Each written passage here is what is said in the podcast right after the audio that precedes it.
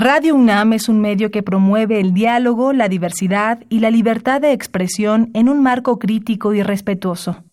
Los comentarios expresados a lo largo de su programación reflejan la opinión de quien los emite, mas no de la radiodifusora. La Facultad de Derecho de la UNAM y Radio UNAM presentan Toda sociedad requiere para su funcionamiento regirse por valores, principios, normas e instituciones. A diario escuchamos, leemos y opinamos sobre temas relacionados con la legalidad. Pero, ¿verdaderamente conocemos nuestros derechos y obligaciones? Tu participación es indispensable. Acompáñanos. Derecho a debate. En la cultura de la legalidad participamos todos. Conduce Diego Guerrero.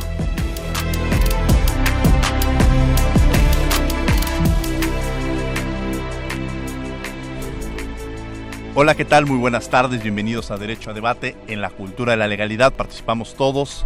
Mi nombre es Diego Guerrero y como cada martes les agradecemos que nos sintonicen por el 96.1 FM Radio UNAM. Y bueno, el día de hoy me acompaña en la conducción Edgar Cabrera. Edgar, un placer tenerte el día de hoy aquí en Derecho a Debate. Maestro, muchas gracias a usted por la invitación. Gracias por la gentileza de, pues, de usted. Gracias.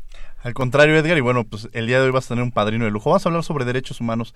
¿Qué sabes sobre los derechos humanos, mi estimado Edgar? Pues los derechos humanos, genéricamente como muchos de nosotros entendemos, son aquellos derechos que tenemos por el simple hecho de ser personas. Asentados, por supuesto, sobre un principio que se llama dignidad humana. ¿Dignidad humana? ¿Qué significa la dignidad humana? ¿Cómo podemos entender de la dignidad humana? Eh, pues la dignidad humana es un principio inalienable que tenemos todos los seres humanos. De la dignidad humana se desprenden una serie de principios prerrogativas que se han constituido a través de la historia como derechos humanos. Muy bien, pues bueno, vamos a hablar el día de hoy con un invitado de lujo, pero antes vamos a escuchar las voces universitarias. ¿Qué sabe nuestra comunidad sobre el tema que vamos a abordar el día de hoy? Y regresamos a los micrófonos de Radio UNAM. No se vayan. Las voces universitarias.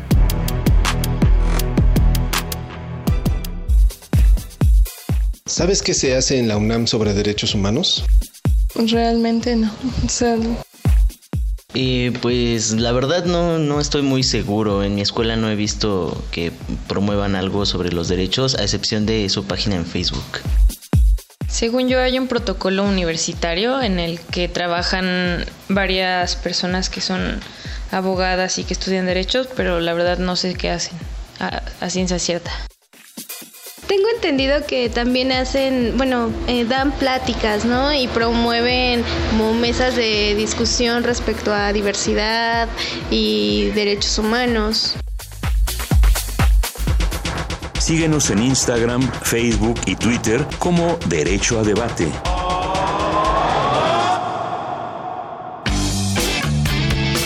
Queremos que entres al debate. Llámanos al 55 36 43 39 y participa. Derecho a debate.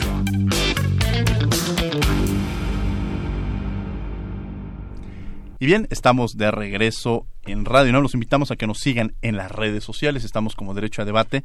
Tenemos un invitado de lujo, Edgar. ¿Quién es nuestro invitado? Eh, nos acompaña el maestro Luis Raúl González Pérez, eh, actual coordinador del Programa Universitario de Derechos Humanos.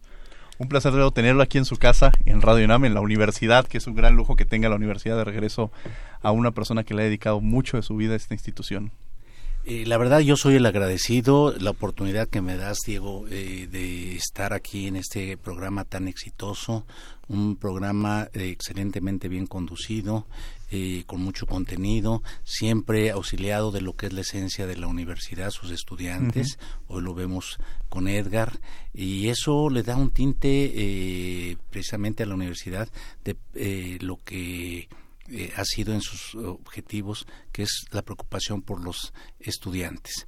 Y me da mucho gusto estar en mi alma mater, en mi eh, la máxima casa de estudios y retornar de esta manera eh, en tu programa y agradecido con el señor rector de que me invitara, me extendiera la mano para conducir el programa universitario de derechos humanos que eh, debo decir eh, concluyó el periodo de Luis de la Barreda, que lo hizo excelentemente bien, y, concluido el periodo, pues ahora yo retomo las riendas del programa, que es uno de los temas que ha alimentado mi carrera profesional. Un gran fichaje de la universidad y entregamos justamente esa parte del programa universitario de derechos humanos. ¿Para qué o, qué funciones tiene un programa universitario y sobre todo en la materia de derechos humanos? Mira, el programa o los programas universitarios en la universidad forman parte de su estructura de tal manera que buscan centralidad de un tema en particular para darle impulso por un lado a esa temática.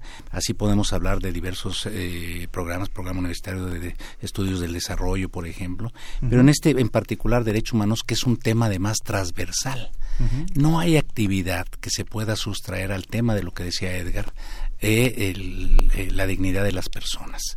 Lo intrínseco, como él decía, que le es eh, por el hecho de ser personas, para generar las condiciones que permitan a las personas desarrollarse y tener ahora una vida no solamente biológica, sino una vida con decoro, con dignidad, que es tener los mínimos vitales para su desarrollo. Y en ese sentido, el programa Derechos Humanos busca coadyuvar de una manera eh, o de, tal manera que articule los esfuerzos de diferentes espacios universitarios sin sustituirlos, sin competir con esos espacios que hacen su propia investigación, los institutos, los centros de investigación. Vemos cómo hay eh, institutos eh, que pueden desarrollar esta temática, el Instituto de Investigaciones Sociales desde esa perspectiva, o el de Jurídicas, o la propia Facultad de Derecho de la Universidad, o las FES eh, de Aragón, de Acatlán, que imparten derecho. Pero te diría algo más el tema de derechos humanos no está etiquetado solamente a las carreras de derechos, de, derecho.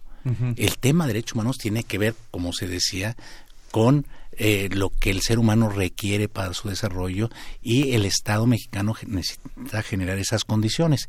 Entonces, el programa de eh, universitario de derechos humanos puede generar diagnósticos sobre la agenda de derechos humanos, puede generar estudios para anteproyectos o propuestas eh, legislativas que ponga eh, desde la universidad en manos de eh, los congresos, y digo congresos porque es federal, o los congresos de las entidades federativas, participa y, y sobre todo eh, lo repito, aliado de las entidades, un aliado eh, para esto en la promoción y divulgación de derechos humanos y formativo son los diplomados, los cursos, y ahí tenemos una alianza con la Facultad de Derecho.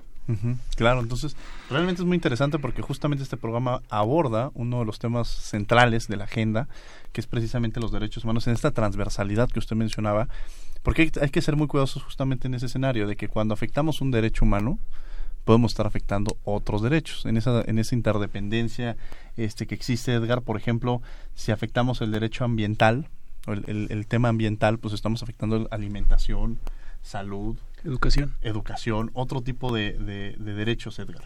Así es, y también lo que mencionaba el maestro Luis Raúl.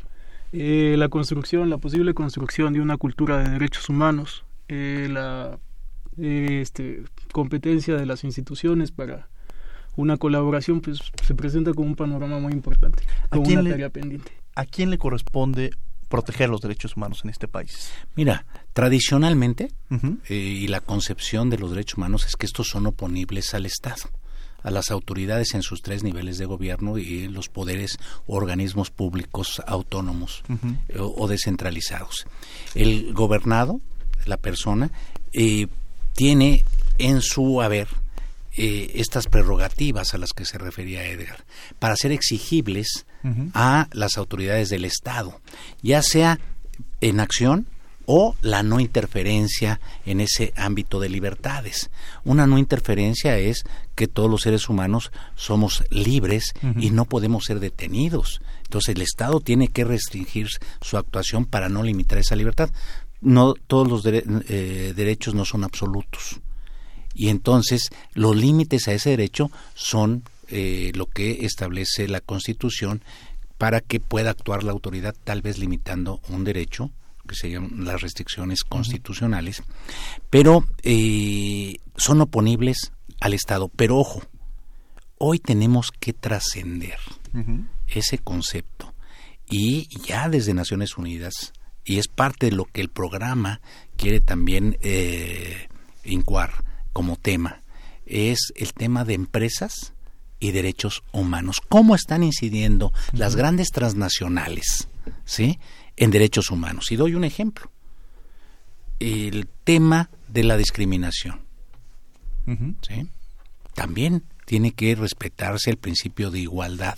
O el tema que se de tercera generación como es los temas del medio ambiente.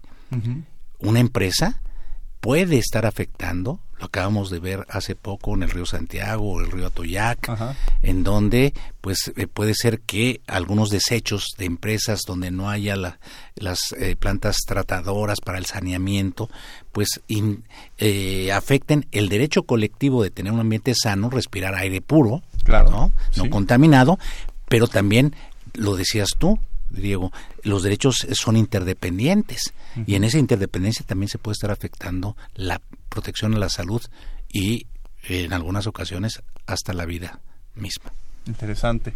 Ahora, habría una parte muy, muy sustancial en mencionar de ¿Usted cómo catalogaría que nos encontramos actualmente en materia de derechos humanos en el país? Mira, el tema de derechos humanos eh, viene siendo una de las asignaturas pendientes desde hace tiempo.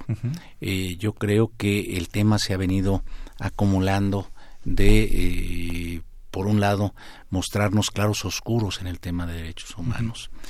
Por una, de un lado la perspectiva de tener eh, tratados y leyes que los reconocen, y aquí es importante decirle a la audiencia que eh, hablo de reconocer, como ya lo eh, se establece en la Constitución desde 2011, porque antes el concepto era que se nos otorgaban los derechos, parecía que el Estado era la primacía por encima de la persona.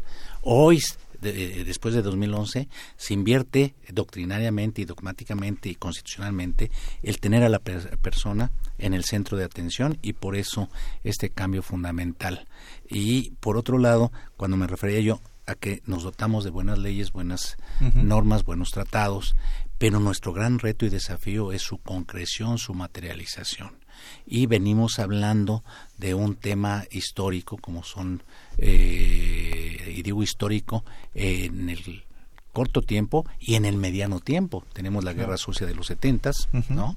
Que así fue identificada, pero tenemos eh, las desapariciones de hace varios años a la fecha, de 2011, 2012 a la fecha, en donde emerge otro actor que es el crimen organizado, no exento de colusiones muchas veces con eh, cuerpos eh, policiales. Tenemos temas de tortura en la agenda, tenemos temas de niñas, niños y adolescentes. Es gravísimo ver eh, las imágenes de niños que son incorporados para la autodefensa. En Guerrero, por ejemplo, tenemos el tema de personas mayores, personas con discapacidad, temas de la diversidad sexual y personas eh, eh, en las condiciones de no darse una real reinserción social, los centros penitenciarios, eh, integrantes de pueblos y comunidades indígenas, tenemos defensores civiles y periodistas. Entonces, es un reto y un desafío que todavía se sigue enfrentando desde hace tiempo y en donde normativamente avanzamos. hay hoy un discurso que insiste en no violar derechos humanos, tenemos que acompañar ese discurso con eh, los hechos que puedan alcanzar para todas las personas el disfrute de sus derechos. Ahora, eh, su vida la ha, sido importante en la materia, en términos profesionales en la universidad y en la Comisión Nacional de los Derechos Humanos. En este proceso en la Comisión Nacional de Derechos Humanos, ¿cuál fue el principal reto que tuvo y cuáles fueron los principales este a las diversas cuestiones que se tuvo que enfrentar ocupando el último cargo que tuvo fue propio presidente de esta institución.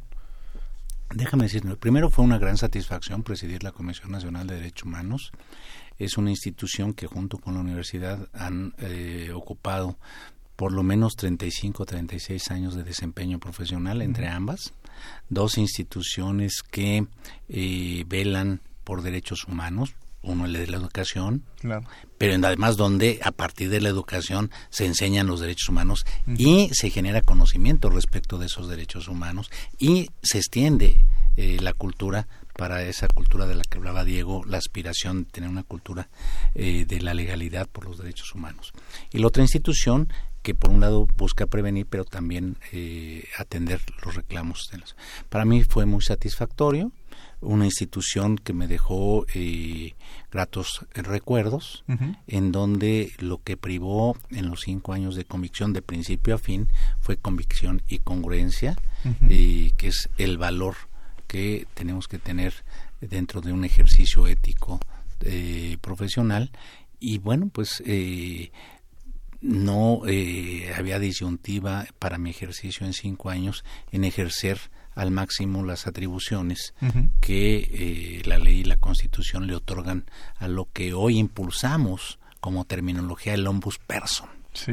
Entonces, eh, te puedo decir que es una institución importante del Estado mexicano, es una institución que en el mundo hoy está extendida, pocos países se sustraen a tener una institución que nace en 1809. Nuestra institución es joven, pero con gran arraigo. Y uno de sus fundadores, Edgar, fue el doctor Jorge Carpizo. ¿Quién fue Jorge Carpizo? ¿Quién, ¿Qué representó en la vida de Luis Raúl González Pérez Jorge Carpizo? Bueno, Jorge Carpizo, eh, voy a hablar al final de lo que representó para mí. Representó yo creo que para el país, eh, ser uno de los juristas más reconocidos en México y eh, en Latinoamérica ser un jurista que eh, actuó también con convicción y congruencia. Y Jorge Carpizo significó también un valor eh, al interior de la Universidad Nacional Autónoma de México. la obra de Jorge Carpizo ahí está, eh, es parte de los contenidos de los estudiantes en sus clases de derecho. Y Jorge Carpizo significó el mentor no solamente de un servidor, sino de varias generaciones que buscaba eh, impulsar por un lado el conocimiento jurídico que él eh, trataba de transmitirnos o buscó transmitirnos, pero por otro lado también los valores, las convicciones y junto con Jorge Carpizo, maestro Fix Amudio, que le dieron forma en aquel entonces, en los noventas, a esa institución que poco se sabía de ella, más bien se desconocía de ella. Su antecedente lo tenemos en la Defensoría Universitaria, en esa convicción del rector Carpizo de eh, crear una figura que atendiera los legítimos derechos de profesores y de estudiantes. Entonces, pues eh, Jorge Carpizo lo sintetizaría forjador de instituciones. Un forjador de instituciones.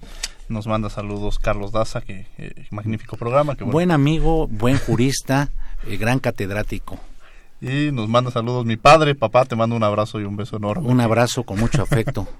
Eh, Edgar. Eh, llama poderosamente la atención lo que comenta el maestro Luis Raúl. Eh, la visión institucional de los derechos humanos, pues, al parecer de muchas personas, se presenta como una vía muy posible para, para solucionar distintas cosas. como comentaba al inicio, pues los derechos humanos son producto de las pugnas, de luchas sociales el reconocimiento jurídico que van teniendo los derechos humanos a lo largo de la historia pues es gracias a este conjunto de pugnas. Entonces, hoy en día pues la vía institucional puede presentarse también como una alternativa eh, muy interesante y por qué no hablar quizá de una lucha institucional para, para la solución de diversas problemáticas en el panorama de los derechos humanos en el país. Sí, a ver, a mí me gustaría preguntarle justamente algo al maestro Raúl González Pérez referente a los grupos en situación de vulnerabilidad. ¿Qué son estos grupos en situación de vulnerabilidad y por qué es importante darles esta protección especial? Porque de ahí me quiero enfocar principalmente a uno que es, ojo, y, ocupaba la palabra que no son grupos vulnerables, sino el contexto los, los mantiene esta situación de vulnerabilidad, porque de ahí quiero partir justamente a un tema que ha sacudido mucho a la universidad, que es el tema de las mujeres, ¿no? Dentro de la misma. Pero me quisiera arrancar primero en el sentido general y después irme a lo específico. Bueno, tú lo apuntas muy bien, son estas barreras sociales que se imponen a determinados sectores ¿sí? Eh, para el disfrute pleno de los derechos humanos. Es decir, si partimos de que eh, todos somos iguales, pero no están las condiciones generadas para que se alcance esa igualdad. Es cuando se habla precisamente de esas condiciones o de esa situación en condiciones de vulnerabilidad. Y por eso es que distinguimos entre la igualdad meramente eh, enunciada en nuestras constituciones de todos somos iguales ante la ley, pero eh, cuáles son esas condiciones para hacer efectivo ese principio general del derecho. Y eh, encontramos que tenemos personas de pueblos y comunidades indígenas que tenemos siglos eh, donde han atravesado eh, rezagos históricos de, vulnera de vulneración en esas condiciones. Sí, claro. Eh, o tenemos el tema también de las personas con diversa orientación sexual, en donde nuevamente se ve afectado el principio de igualdad. Entonces el Estado está obligado a generar esas condiciones para hablar de lo que eh, doctrinariamente se conoce como la igualdad sustantiva. Para que yo pueda hacer ese eh, eh, efectivo ese derecho de igualdad, pues el Estado tiene que generar esas condiciones. Y, por eso creo que ese eh, principio de igualdad se tiene que acompañar de la responsabilidad del Estado de generar condiciones que me permitan a mí el ejercicio pleno de como persona de las prerrogativas que como ser humano, apuntando la definición que daba Edgar, eh, tengo derecho por el hecho de serlo. Claro. Y en esa parte justamente el papel de la universidad es, sumamente eh, importante porque justamente ahora le toca jugar otro papel dentro de la estos organismos no jurisdiccionales que es como es la Comisión Nacional de Derechos Humanos que es una de las instituciones que protege y defiende este ante las autoridades estos derechos pero desde la universidad, ¿cuál es el papel que ahora va a jugar? ¿Hacia dónde vamos con este tema? Y sobre todo, a ver, la universidad es un reflejo de la sociedad. O sea, si estamos viviendo violencia este, en el país, es parte también la universidad, se vive esa violencia y somos al final también un, reflejo de la misma. Quiero partir también de esta figura de la violencia que está viendo hacia las mujeres en la universidad, cómo lo percibe, cuál va a ser el papel, porque ahora creo que el programa tendrá que jugar un papel muy importante en este tema, ¿no? Déjame comentarte, Diego, precisamente eh, la importancia de una institución educativa como es la universidad. Es el mosaico eh, más amplio, plural, eh, en un microcosmos que podemos ver. Y desde luego, la universidad no es una isla. Afronta problemáticas que buenas y malas que pueden estar pasando en la sociedad. Pero la gran ventaja que tiene una institución educativa como es la universidad es que es un mosaico de eh, conocimiento, de ideas, de diálogo, de eh, respeto. Esos son los principios que animan, de tolerancia, es lo que debe animar estas relaciones desde la universidad. Y desde la universidad, precisamente con estos valores, es como hay que ir construyendo las soluciones a las diversas problemáticas. Por eso eh, no es ajeno que, eh, lo dice la ley orgánica de la universidad y su estatuto general, la eh, universidad lo que busca es formar técnicos y profesionales útiles a la misma. Y también su normativa establece que debe de insertarse en la solución de los grandes problemas nacionales.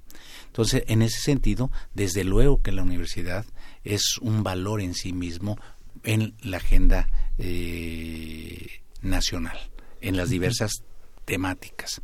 y no es ajeno el tema de los derechos de las mujeres, es un tema en donde históricamente ha sido eh, un rezago eh, el reconocimiento del derecho de las mujeres, en donde hemos partido de una cultura machista, misógena, eh, en donde los derechos de las mujeres eh, han venido reconociendo, decía Edgar, porque esto es importante decirlo, ¿sí? No es que se los otorgue nadie. Esto es importante. Los derechos son de todas las personas. Los derechos de las mujeres son de ellas, ¿sí? Eh, y por eso es importante que ahí tengamos que construir una gran cultura eh, con una perspectiva de género porque eh, es un paso importantísimo. Eh, desde luego tenemos que partir No, para resolver los problemas tenemos que partir de reconocer que existen. Claro.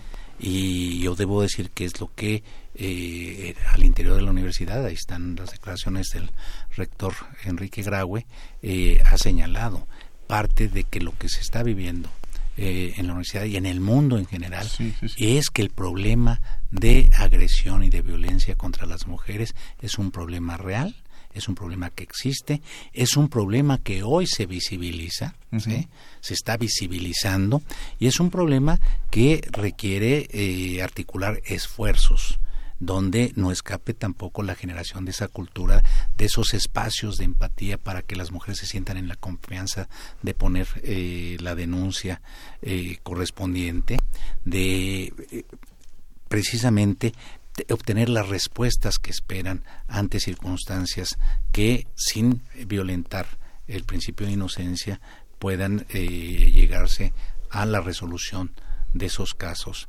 y que eh, construyamos juntos mediante el diálogo eh, esas soluciones, que le demos seguimiento a esas soluciones. Se acaban de anunciar cinco ejes rectores eh, por parte del de, señor rector Enrique Graue. ¿Cuál es su opinión de estos cinco rectores? Bueno, yo creo que primero muestra una voluntad, lo digo sin ambajes, de eh, ofrecer soluciones propuestas.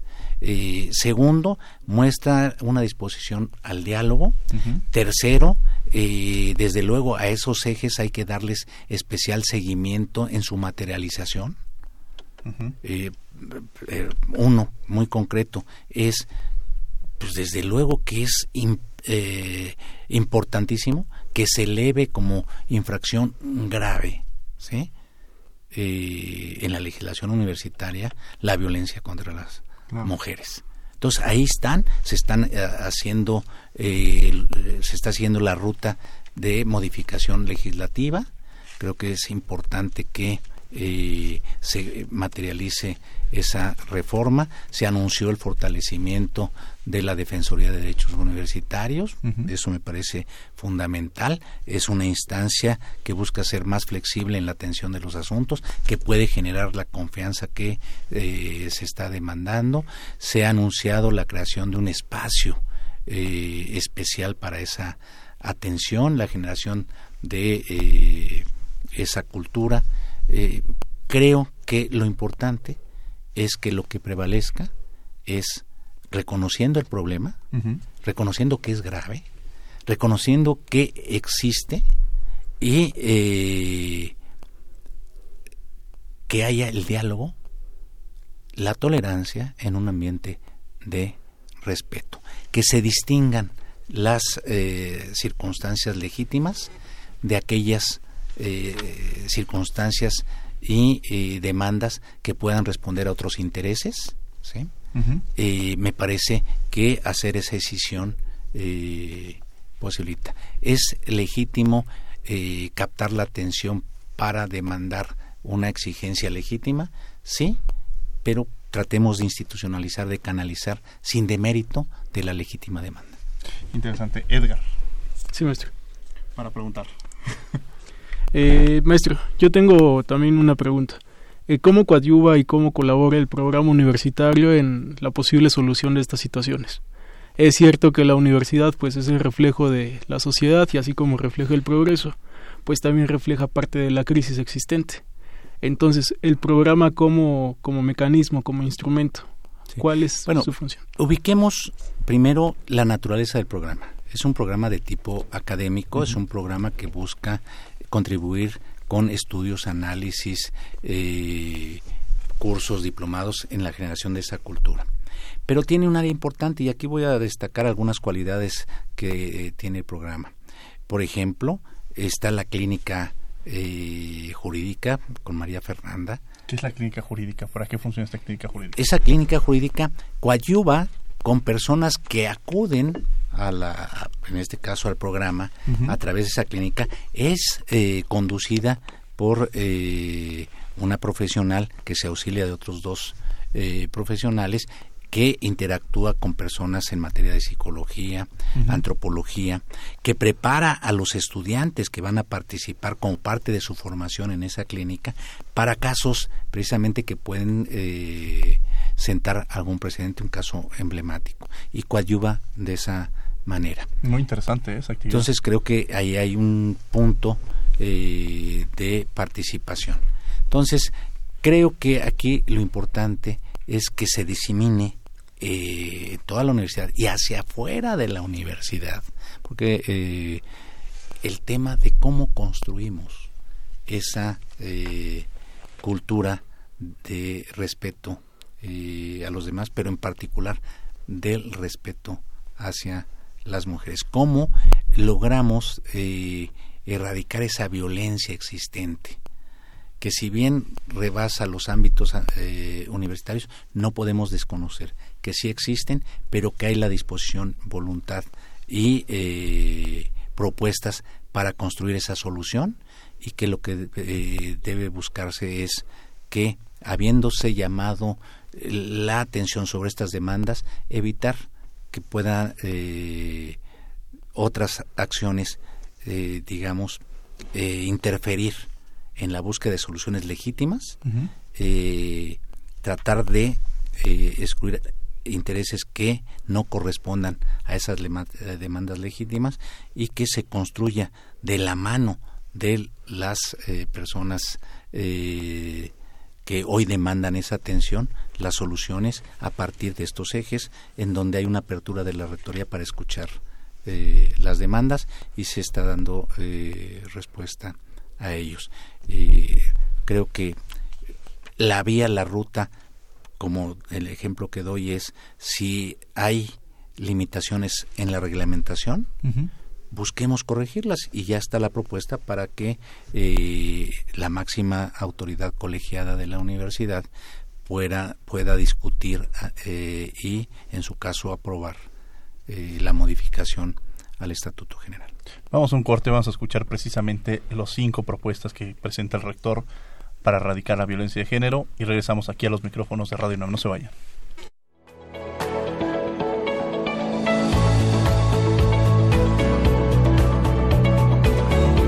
Cinco ejes contra la violencia de género en la UNAM. 1.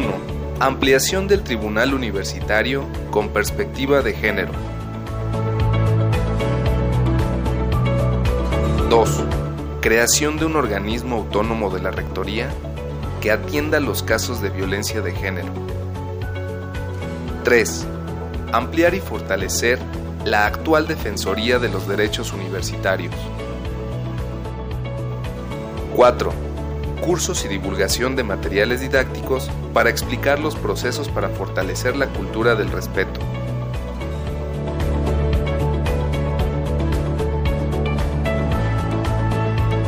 5. Incorporación de asignaturas con perspectiva de género en nuestros planes de estudio.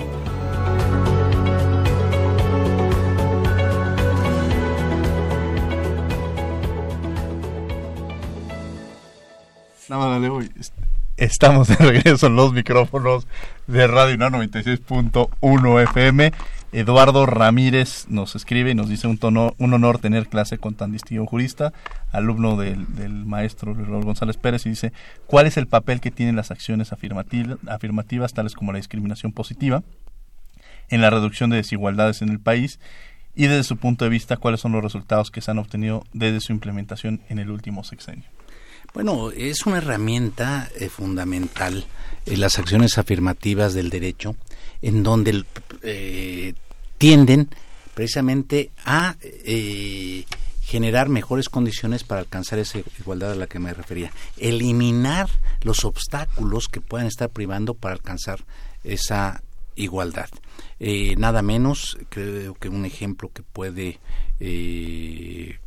ayudar en esta circunstancia es cómo se ha venido modificando la normativa para que se logre alcanzar la igualdad de género, la paridad de género, me parece eh, que es fundamental, o las acciones afirmativas, por ejemplo, para que personas con discapacidad puedan eh, eh, disfrutar de los derechos a que, les asisten sin las limitaciones que les son impuestas.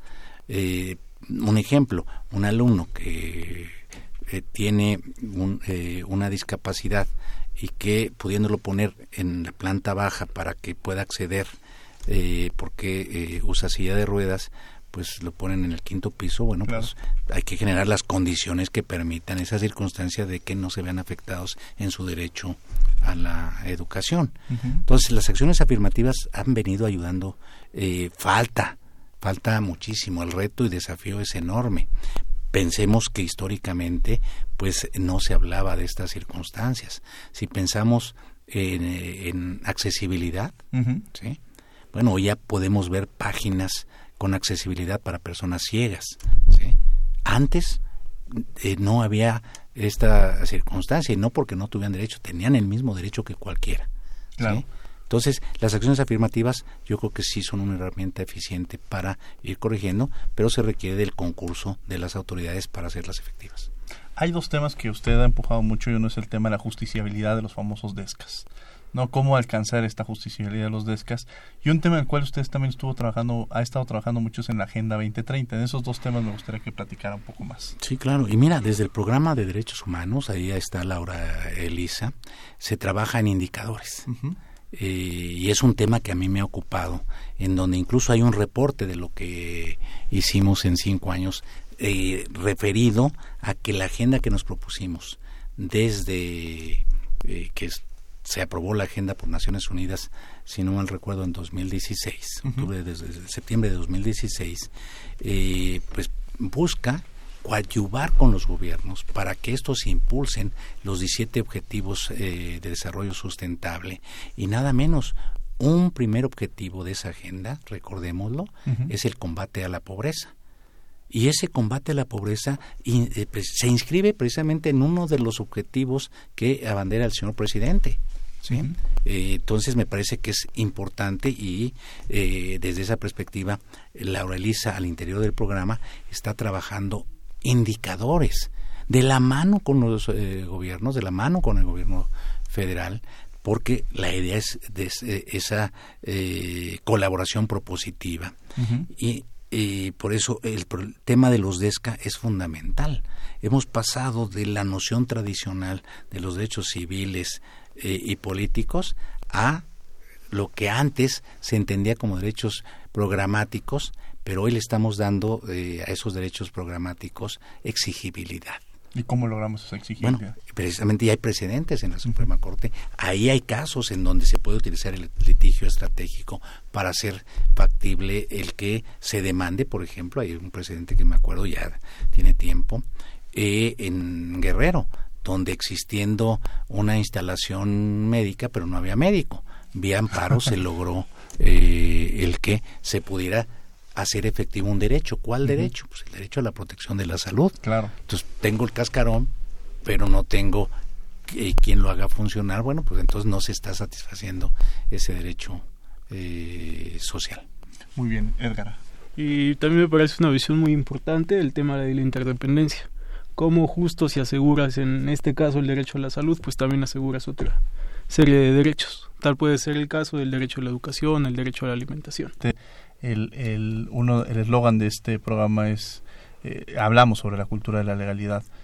¿Por qué es importante la cultura de la legalidad en términos de derechos humanos y cómo fortalece en el tema ahora la educación, la construcción justamente de esta cultura de la legalidad y el papel que tenemos que desarrollar como ciudadanos?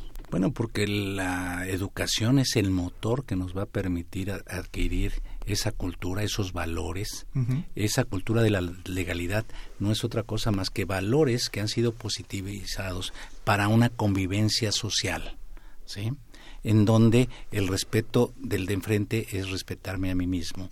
Y en función de eso, el eh, que eh, todos tengamos la convicción de que cumplir la ley es lo mejor para todos y que quien se aparte de ese cumplimiento tenga las consecuencias de ese comportamiento para que no haya lo que hoy está extendido, que es la impunidad.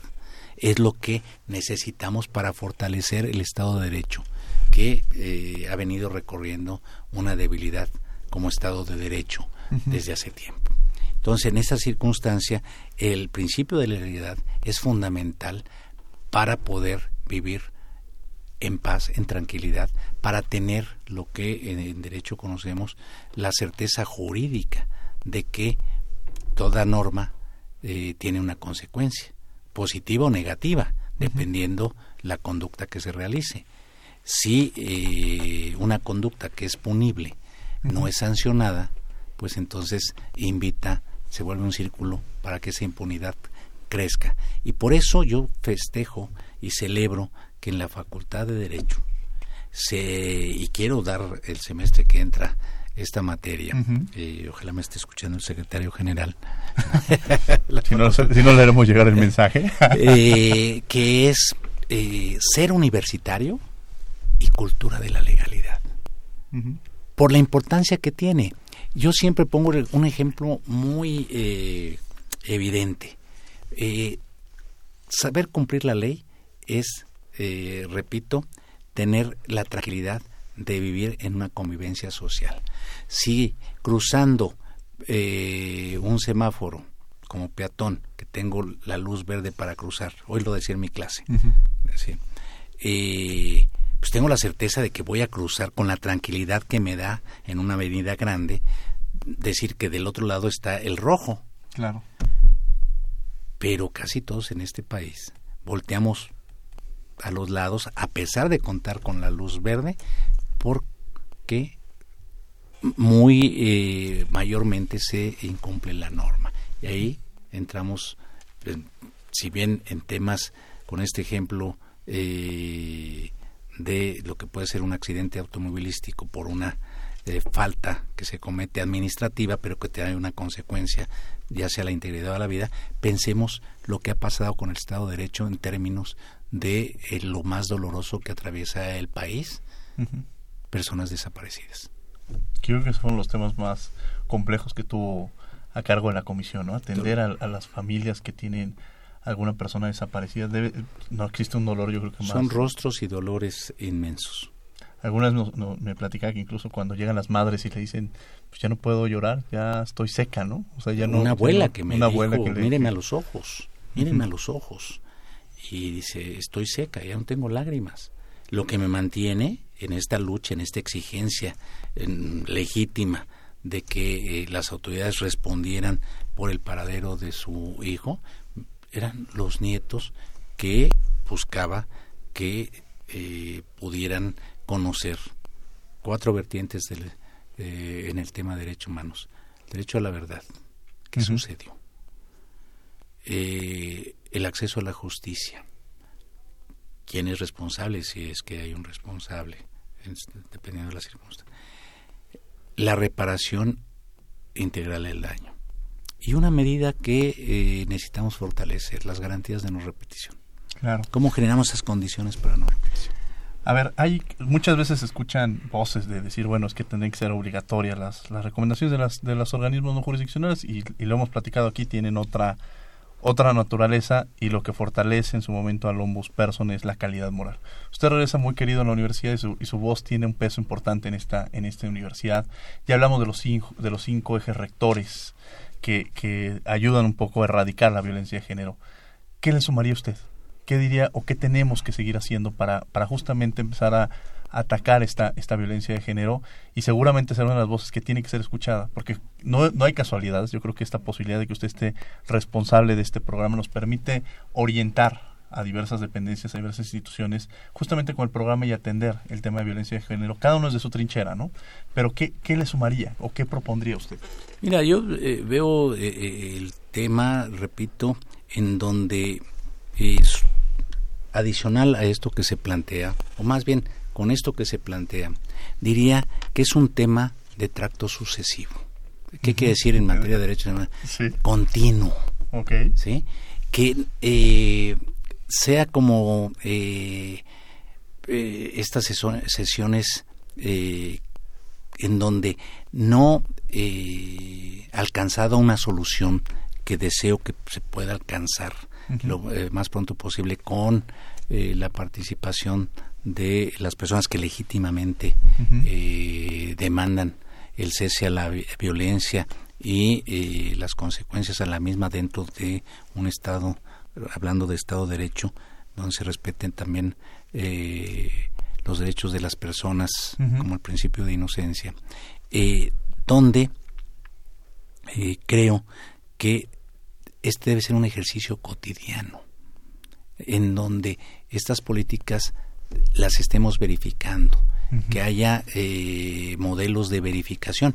Por eso va a ser muy importante este centro de que se está eh, anunciando para que pueda ser el que eh, genere las condiciones multidisciplinarias de atención a un tema de las complejidades que hoy están visibilizadas, en donde se logren las empatías entre los actuantes en la recepción de eh, los casos y en donde eh, se pueda también dar eh, esa certeza de confidencialidad a temas que en sí mismo pues son violaciones a derechos humanos. Un tema muy interesante. Edgar. sí, maestro. Yo pensaba en este momento en la idea que comentaba el maestro Luis Raúl al Estado lo constituimos no solamente, el Estado está constituido no exclusivamente por una parte específica de la sociedad. El Estado como idea pues también nos incluye a nosotros como sociedad, así como la universidad pues incluye la idea a nosotros como estudiantes en general. Entonces yo estoy seguro de que si todos trabajásemos en conjunto, eh, entendiendo la idea del Estado como un concepto que también incluye la idea de la sociedad y a la idea de nosotros como ciudadanos, como población, pues las vías de la cultura de la legalidad, una cultura de derechos humanos, y también el tema importante de la vía institucional pues pueden hacerse más factibles, más materiales. Vamos a un corte, vamos a descubriendo tus derechos y regresamos a los micrófonos de Radio 9, no se vayan. Descubriendo tus derechos.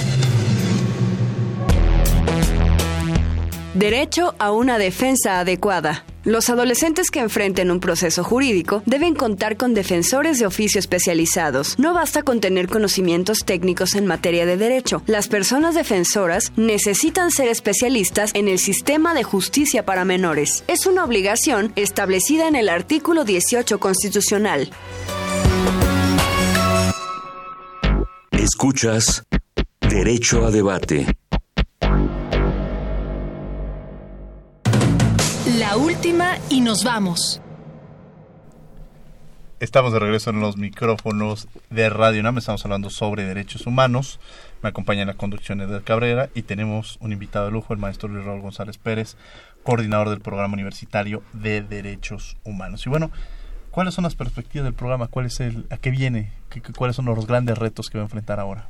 Bueno, eh, nos estamos planteando la construcción de algunos ejes temáticos para su atención. Eh, muchos ya los hemos enunciado acá, pero también eh, lo principal es que estoy eh, tocando las puertas de las distintas entidades académicas. ya lo hice con la Facultad de Derecho, ya lo hice con investigaciones jurídicas, ya, desde luego la primera intervención que tuve fue con la coordinadora de humanidades que me mostró toda su disposición y apoyo para ayudar con el programa, pero quiero ir a la investigación científica. ¿Cuáles son los temas de la investigación científica y los derechos humanos? Hay una vertiente interesante. ¿Cuántos casos eh, en la experiencia profesional que yo he tenido se han podido resolver con la ciencia de la mano? Entonces, eh, en temas de derechos humanos, imagínate tú analizar la larva de una mosca para resolver un tema de eh, una violación a derechos humanos en un caso trascendente, ¿no? Para ver la temporalidad de, la, de ese larvario. Entonces, son muchos de los temas que estamos planteando. Desde luego, eh, luego eh, está el tema de violencia contra la mujer, el tema de salud, el tema de personas desaparecidas, el tema eh, de los DESCA me parece fundamental y su conexión con la herramienta que significa la Agenda 2030, el eh, fortalecimiento de algo que viene caminando muy bien también en el programa que es la clínica de derechos humanos. Ahí hay un pivote importante de eh, atención y sobre todo atención a personas eh, que puedan estar en una condición de vulnerabilidad. Y un tema fundamental que tiene el programa y que trabaja es el tema de personas con discapacidad.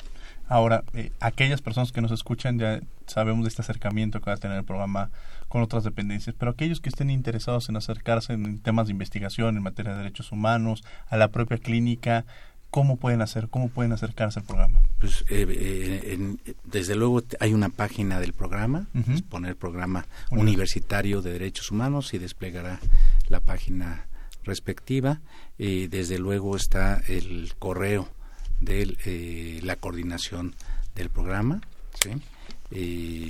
coordinación del programa de Derechos Universitarios eh, arroba eh, unam.mx.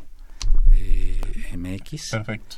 Entonces, eh, ese es el, la vía de comunicación. Y decir algo, a ver, el programa buscará, siendo acorde con la esencia de la universidad, buscar propuestas de solución a los eh, grandes problemas, en este caso en materia de derechos humanos. Nos hemos estado vinculando con actores sociales y públicos para decirles lo que hacemos y muchos se han interesado en eh, buscar al programa para hacer tareas conjuntas. Un tema que hoy abordé, por ejemplo, fue con el Instituto eh, Nacional Electoral. Eh, acuérdate que ellos traen un programa muy importante de cultura cívica, que incide en valores y, valores es lo que necesitamos. Necesitamos generar esa cultura de, eh, de derechos humanos y en particular esa cultura de erradicación de la violencia contra la mujer. Se nos acaba el tiempo, algo con lo que quiera cerrar, el maestro González Pérez. Pues solamente decir, como se inició al principio, los derechos humanos es lo que nos permite eh, eh, encontrar la búsqueda y la ruta por la paz en el país y la dignidad humana es lo que nos identifica e igualas como, nos iguala como seres humanos. Dentro de las diferencias existentes económicas, de todas sociales, la dignidad es lo que el ser humano lo iguala entre la comunidad. Muchas gracias y sobre todo gracias porque este programa surgió precisamente con el apoyo de usted. O sea, este programa Derecho a Debate no existiría si no fuera por el apoyo del maestro Leonardo González Pérez, a quien ahora tenemos de invitado y esta es su casa. Existe porque tiene un gran conductor. ¿Eh? Edgar, muchas gracias por, haber este, estado con nosotros el día de hoy. Los invitamos a que nos sigan. Estamos en Derecho a Debate, Derecho a Debate B, los martes a las 10 de la mañana por Canal 22, no se lo pierdan y la columna con el mismo nombre en el periódico Contrarréplica. Agradecemos a la Facultad de Derecho y a Radio UNAM. En los controles técnicos está Agustín Mulía en la operación técnica. Asistencia Elías Hurtado, Lorena Redondo, redacción y voz de las notas Ana Salazar, coordinación y difusión Yanis Hernández y en la producción Paco Ángeles. No olviden que nos escuchamos de ley todos los martes. Esto fue Derecho a Debate.